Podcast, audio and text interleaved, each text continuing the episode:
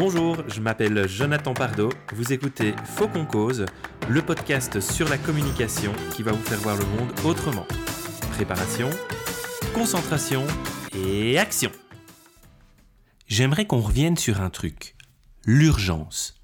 Oui, vous avez tous reçu comme moi, à un moment ou à un autre, un email où l'objet commence par le mot, écrit en majuscule, c'est important, urgent. Il y a le petit frère de cette communication, c'est le message qu'on laisse sur votre messagerie vocale d'un ton très paniqué. Rappelle-moi dès que tu peux, c'est urgent. Alors aujourd'hui, j'avais envie de vous dire un truc. Arrêtez Sauf bien sûr si vous vous êtes fait enlever par des terroristes qui prévoient une attaque nucléaire en plein cœur de Bruxelles. Quand vous utilisez le mot urgent dans vos communications, en particulier dans l'objet d'un mail, ça provoque quelque chose chez la personne à qui vous envoyez votre message. Mais si, vous le savez. Dans le cerveau de votre destinataire, il va y avoir la production de deux hormones, de l'adrénaline et du cortisol. Ce sont les hormones du stress. Et le stress, ah ben c'est pas agréable. Ça peut éventuellement créer un sentiment d'excitation positif chez certaines personnes, mais je peux vous dire que ce sera plutôt rare nous allons nous placer des deux points de vue et imaginer ce qu'on peut faire dans chacun des deux cas, celui qui envoie le mot urgent et celui qui le reçoit. Commençons par celui qui l'envoie. Il y a une première question importante à vous poser. Est-ce que c'est vraiment urgent? Je veux dire vraiment, vraiment fort. Il ne faut pas confondre l'urgence et le sentiment d'urgence. Si vous utilisez le substantif dans votre communication, c'est forcément que vous ressentez de l'urgence. Alors prenez quelques instants et analysez la situation. Posez-vous les bonnes questions. Mon objectif est-il mis en péril si cette demande ne trouve pas une réponse quasi immédiate? D'ailleurs, allez plus loin, si jamais il n'y avait aucune réponse à cette demande, est-ce que l'objectif serait néanmoins en péril? Avant de cliquer sur le bouton Envoyer, demandez-vous ce que vous êtes en train de déposer. Est-ce que vous n'êtes pas en train de mettre chez l'autre votre propre stress, votre propre inconfort? Il y a peut-être d'autres manières de vous soulager que d'envoyer la balle à l'autre. Vous pouvez également ramener une forme d'objectivité dans l'analyse de votre urgence. Il y a une matrice toute simple, la matrice d'Eisenhower, composée de deux axes. Un axe qui est l'urgence, un autre axe qui est la priorité. Cet outil il est utilisé pour prioriser les tâches au quotidien. Dans ce cas précis, il peut vous permettre de prendre un peu de recul sur la situation et vous pourriez revoir à la baisse votre sentiment d'urgence. Et puis n'oubliez pas la règle des trois petits cochons. Vous savez, ceux qui criaient toujours au feu pour faire des blagues et puis à la fin, hein, la maison elle crame et hein, voilà, ça fait du bacon. Ceci étant, le risque est réel. À force d'utiliser trop souvent le mot urgent, il finira par ne plus avoir d'impact chez vos interlocuteurs. Alors quoi faire? Eh bien déjà, vous pourriez penser à d'autres formules à mettre dans l'objet de vos mails qui n'utilisent pas un mot comme urgent. Une question pour toi, peux-tu m'aider sur ce point? As-tu 10 minutes pour moi cet après-midi? Un petit canal interrogatif tout simple qui interpelle sans activer de stress.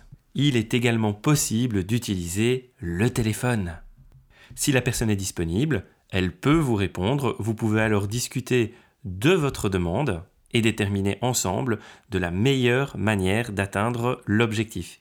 Si la personne ne répond pas, vous pouvez évidemment laisser un message, lui demander de vous rappeler dans les meilleurs délais, et en évitant de parler comme si on allait vous amputer le bras.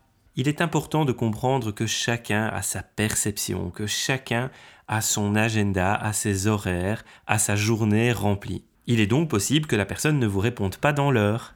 Un conseil, n'insistez pas il est inutile de compléter votre email par un SMS qui commencera par urgent ainsi qu'un message WhatsApp qui commencera par urgent et d'un message Messenger qui commencera par urgent. Ça n'est pas nécessaire. Qu'en est-il du coup pour la personne qui reçoit la communication avec ce mot urgent? Tout d'abord, je vous propose un petit entraînement, c'est de systématiquement ne pas regarder tout de suite les messages qui comportent urgent dans l'objet de l'email. Personnellement, je laisse toujours passer au moins une heure ou deux à partir de l'heure de réception de l'email avant de l'ouvrir. C'est une manière, pour moi, de ne pas devenir esclave de ces urgences perçues par mes interlocuteurs. Vous pouvez également faire votre propre matrice d'Eisenhower et déterminer ce qui est réellement urgent et réellement prioritaire dans le dossier qui vous occupe. Ne vous laissez pas embarquer par le stress, gardez votre esprit logique et votre esprit analytique. Ça vous permettra peut-être de mentionner à la personne que vous comprenez son sentiment d'urgence, que vous allez planifier la tâche et que cela sera fait dans les temps pour la bonne conduite du projet. Le plus important pour moi, c'est de communiquer.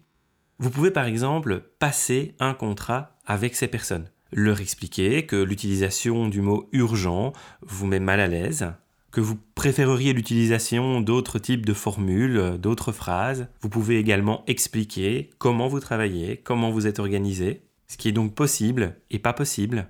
Vous pouvez également accompagner la personne et l'aider peut-être à avoir un peu plus d'objectivité sur son sentiment d'urgence. Quoi qu'il en soit, il est important que nous apprenions à nous respecter. Rappelons-nous que, même en tant que professionnels, nous avons le droit de ne pas répondre à la moindre demande dans la demi-heure, et vous savez quoi? Nous avons même le droit de dire désolé, ça ne sera pas possible. En bref, l'urgence est une question de perception. Avant d'envoyer la patate chaude à votre interlocuteur, posez-vous un moment, demandez-vous s'il n'y a pas d'autre alternative que d'utiliser le mot urgent. Le levier principal restera la communication. Établissez entre vous des règles de travail, des modes d'échange pour vous assurer que personne ne soit crispé et que tout le monde puisse faire son travail de manière optimale.